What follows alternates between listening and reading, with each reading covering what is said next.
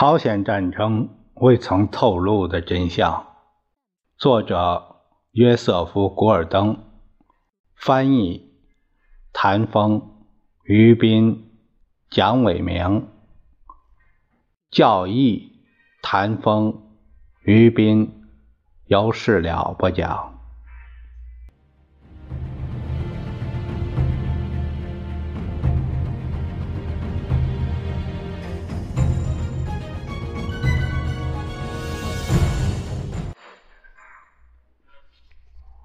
我们接下来这一节讲来读第十七章。呃，第十七章的题目是“临危受命”。这个在十六节，因为只有十多分钟，所以我又我又在十七章啊，这个截去了一节，补在了十六章上。呃，下面一个小题目是。十十七章的下个小题目是决定在朝鲜坚守。与第八集团军指挥员一人同时发生的是，就是换人呢。同时发生的是，参谋长联席会议和国务院的，长期以来协调军事目标、政治目标企图已经告了结束。迪安·艾吉逊是明显的赢家。整个十二月份，他都处于一种具有讽刺意味的地位。他力图使参谋长联席会议相信军方可以在朝鲜坚持下去，而他的外交官们则将通过谈判来争取和平。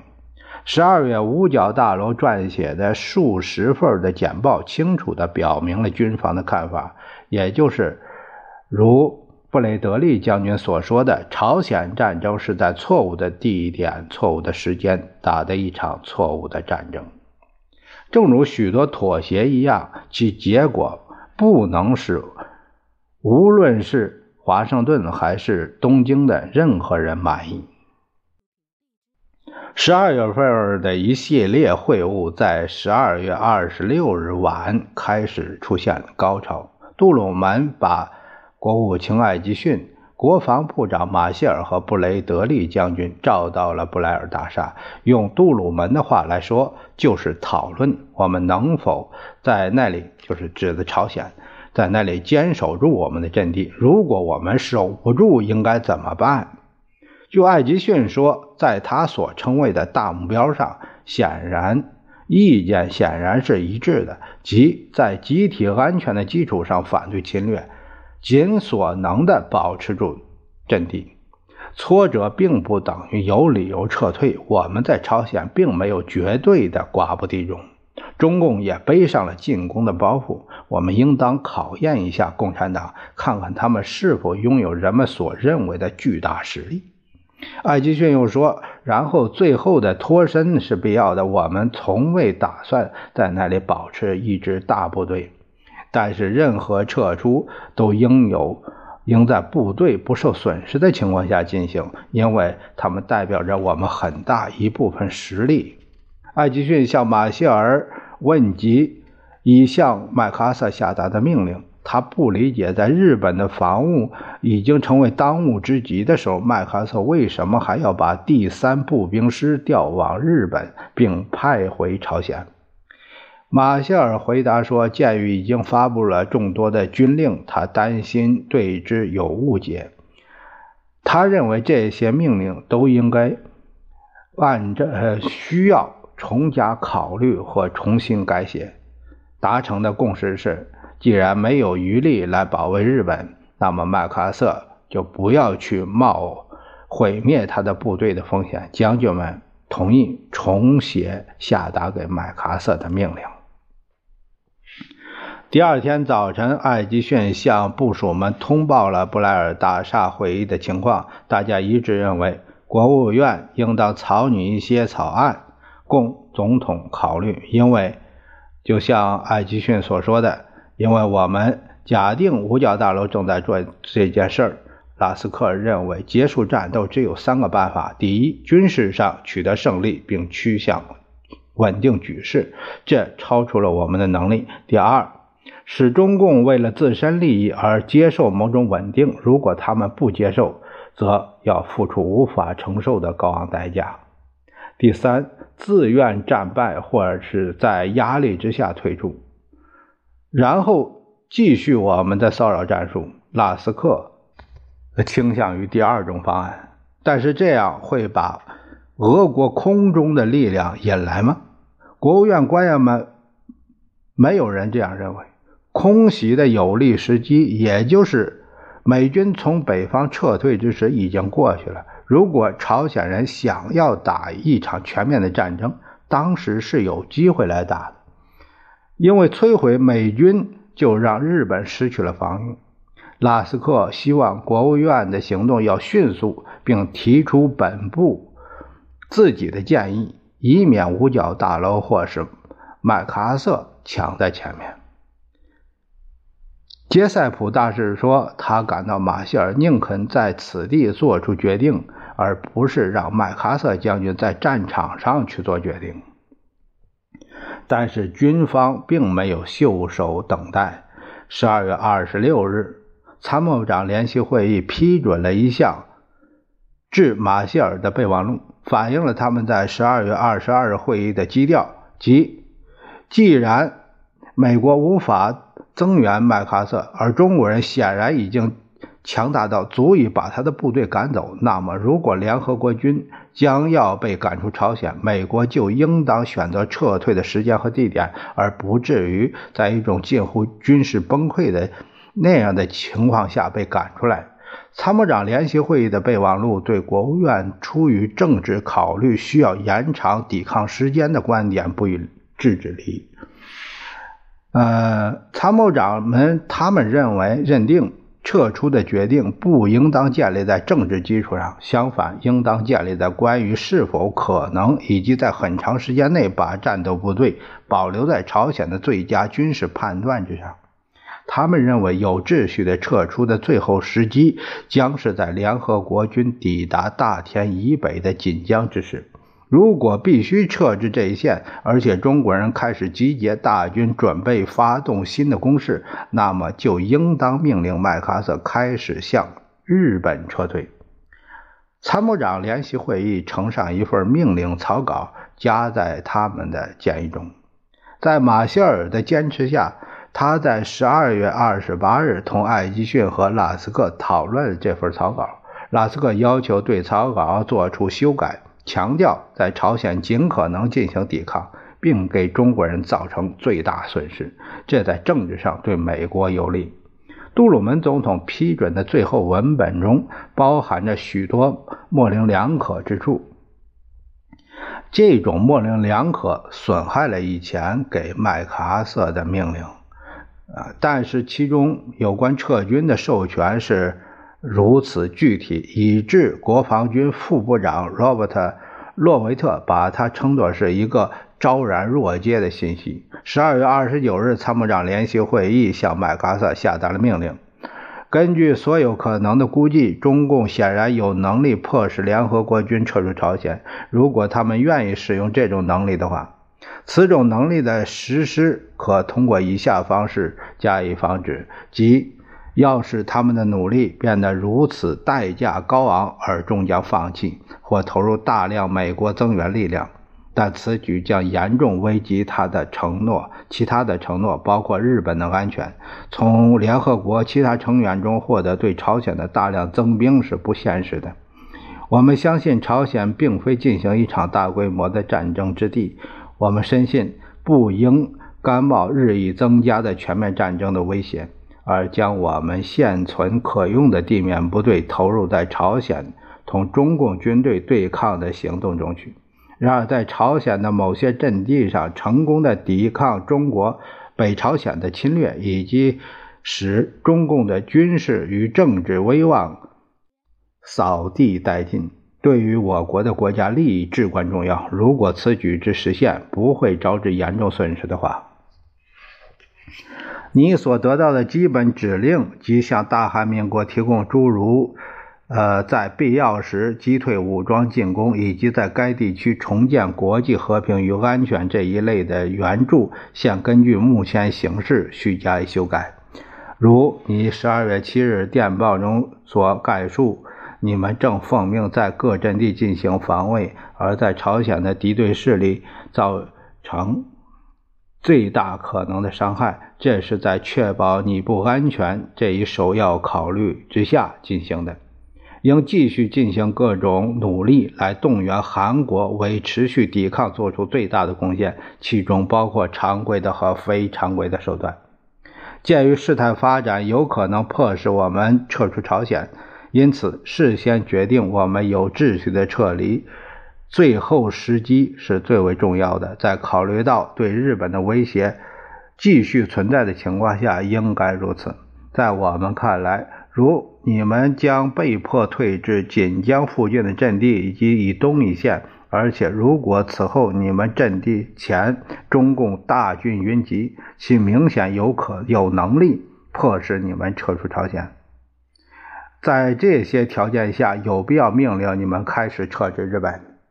要求你就上述条件发表意见，以开出开始撤退的决定。尤其考虑到你们将继续执行防卫日本的首要使命，此使命委赖第八集团军部队去完成。跟随麦克阿瑟多年的副官考特尼·惠特尼后来说，麦克阿瑟在读这份电报时，记不得我何时曾面见过他的表情。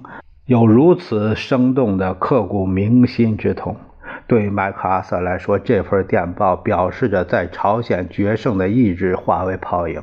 杜鲁门要解放和统一这块土地的决心，现在差不多化成了失败主义。华盛顿的计划并不是通过反攻的途径，而是通过溃逃的最佳路线。就问题没有提出解决的办法，即使用上中国国民党人，也无。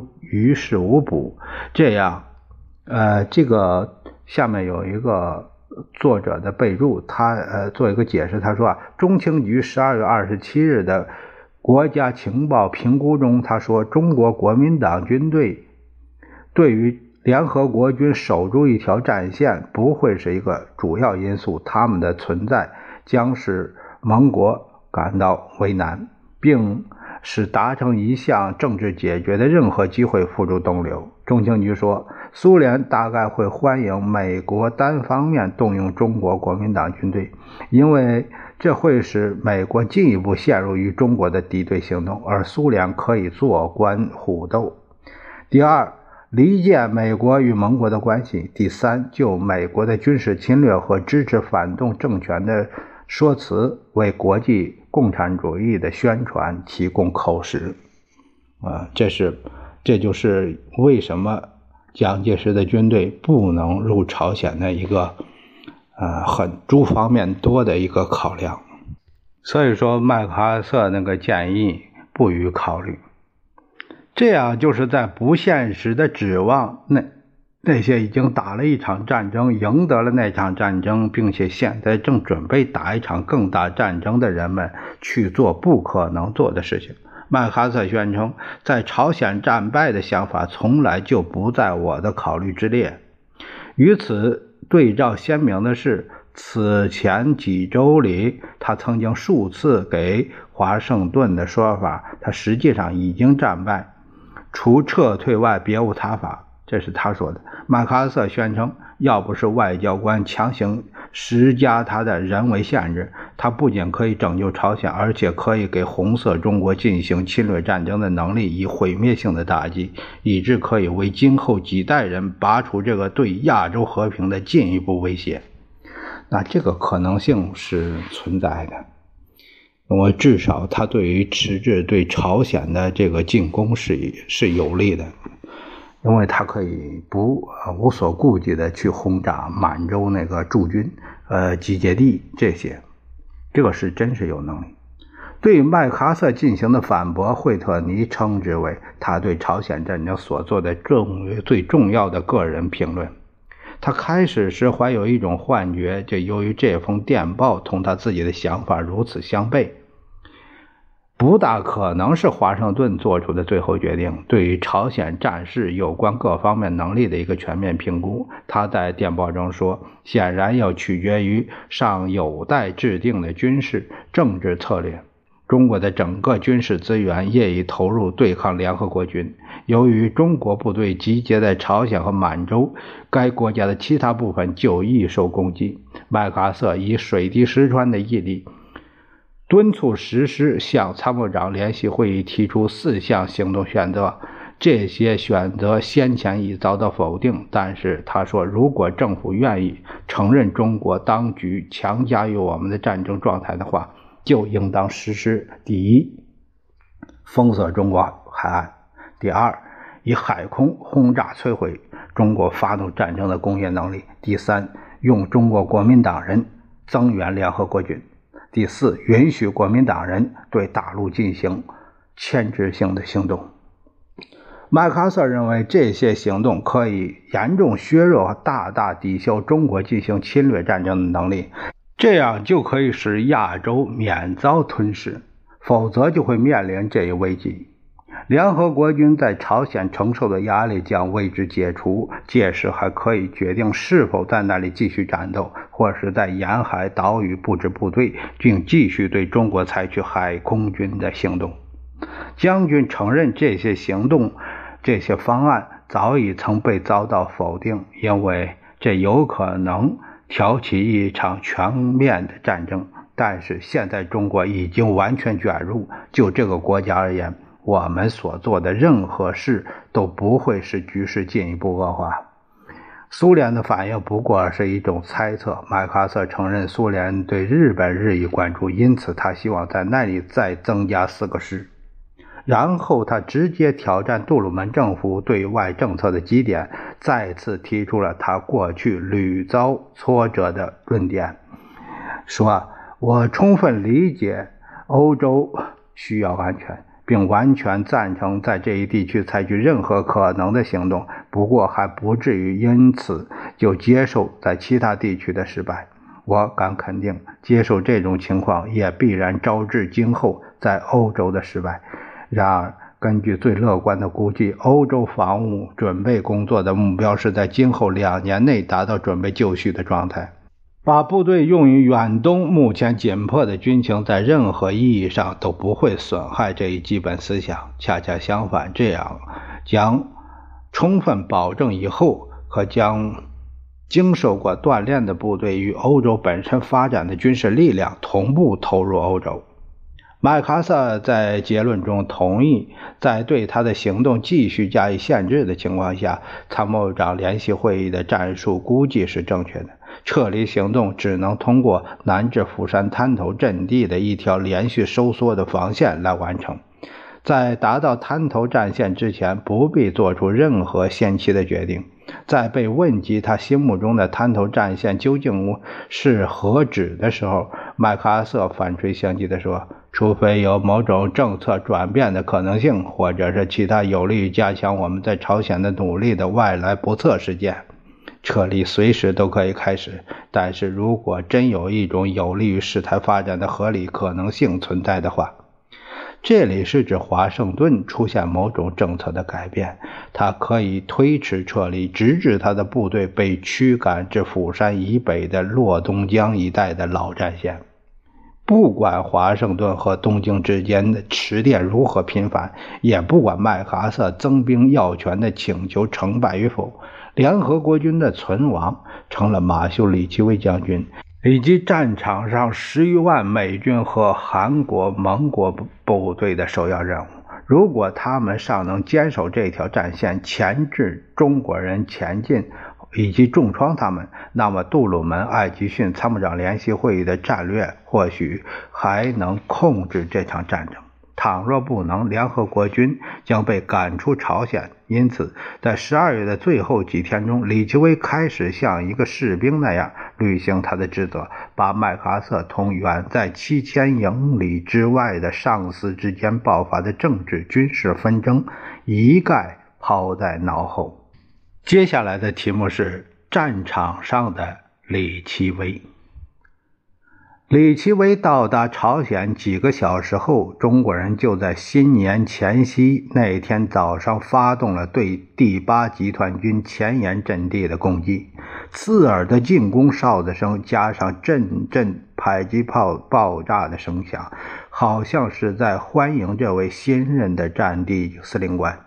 他们沿着朝鲜西部漫长的战线，又一次集中攻击。韩国部队使之在战斗的最初几个小时就溃不成军。李奇微火速下令：如果不得不后退，那就后退。但是要使中国人每前进一步都要付出代价。不久，他就意识到第八集团军不能再坚守下去，于是他下令退却。尽管后退意味着汉城将再次陷落，到。一九五一年一月四日，第八集团军已经被迫向南退了约三十五英里至锦江一线。此时，中国人给养告罄，暂时停止了前进。从战术上讲，李奇微并不认为这次后退是一大失利。其获得的一个好处是，第八集团军现在占有了一条贯穿朝鲜腰峰部的战线。由平泽往东，经元州至东海岸三至，重整旗鼓的第十军正从釜山环形防御带向北派遣人马。李奇微现在有了赖以立足和作战的战线。虽然当时还没有人意识到第八集团军此次后退是以整个集团军建制所做的最后一次后退。今后几个月中，前线的混战状态将要消除，个别部队还会不断的做出短距离后撤，但是第八集团军再也不会被迫后退了。几个星期前，当李奇微还在华盛顿的时候，参谋长联席会议就把锦江一线称作为最后一道堑壕。并说，如果联合国军被迫向南退到如此之远，那么就必须考虑撤离朝鲜的问题。然而，李奇微根本不考虑撤退。他已经告知华盛顿，他将需要时间来重建第八集团军。现在，他的司令部已经驻扎在一条战线上，他从那里可以随机行动。在战线上的头几天，他就决定了他的作战指导思想：地盘的得失。无关紧要，李奇微不会只为占领几几平英里的土地而推进。这些土地几天之后，中国人还可能夺回去。他对部队所要求的是用最生动的形式来说，就是打死中国人。李奇微上任几天后就意识到，第八集团军在过去几周的磨难中，在肉体上和心理上受到了那么多深痛的伤害。他在写给柯林斯将军的一封私人的信函中说：“这里确定无疑有一种紧张不安、大难将临、动荡不定的气氛，一种惊恐未定的精神状态。我很清楚，我们的部队已经丧失了信心，从他们的眼神、步态都可以看出来这一点；从他们长官的脸色，从军事直至高层军官都可以看出这一点。”他们反应迟钝，不愿交谈。我必须追根寻底儿，才能从他们那里了解一些情况。他们完全缺乏在士气高昂的部队身上那可以体现出来那种常备不懈和积极进取的精神。李奇微以最纯粹的老陆军的方式，用踢人屁股的办法来使他的部队改弦更张。他自己截停了由韩国六辆卡车组成的一支正在后退的车队，问他们上哪去，然后命令他们返回前线。这命令是在李奇微带到现场的一名宪兵的卡宾枪下得到执行的。从1950年12月27日起，他在战场上待了三天。同士兵、将军进行交谈，他把部队数十人一伙、数百人一帮的召集在一起，告诉他们说：“第八集团军并没有什么不治之症。”后来他说：“我对他们说，他们的先烈倘若知道我所听到的关于一些军队在战斗中的不良表现，定会在坟墓中气得打滚。在战斗时刻，我希望师指挥官他们先头营在一起。”我还希望军指挥官们和战斗最激烈的团在一起。如果他们有文书要处理，可以在晚上做，在白天枪炮声大作之处才是他们应该去的地方。他希望最严厉的惩罚和最大限度的迟滞共产党的任何前进。在陆战一师军官的一次汇报会上，他要求他们的部队让红色中国血流成河。在一九五一年一月五日的一次参谋会议上，他发布了一道总命令，寻求各种时机严惩中国人，寻找伏击中国人的机会，并将最大的部队埋伏在侧翼，突然发起猛烈攻击，将其歼灭。李奇微向他的指挥官们下达了一项长期的命令，在所有部队中激发进攻精神。他命令参谋部军官们每隔几天就要深入战地，任何想象都不能代替在战地的实地考察。部队的使命不是去做牺牲，要让所有部队知道，我们不会抛弃他们，也不会使部队处于绝境。他说：“我们要为他们一战，除非援救行动明显会导致同部队的人数相等甚至更大的损失。”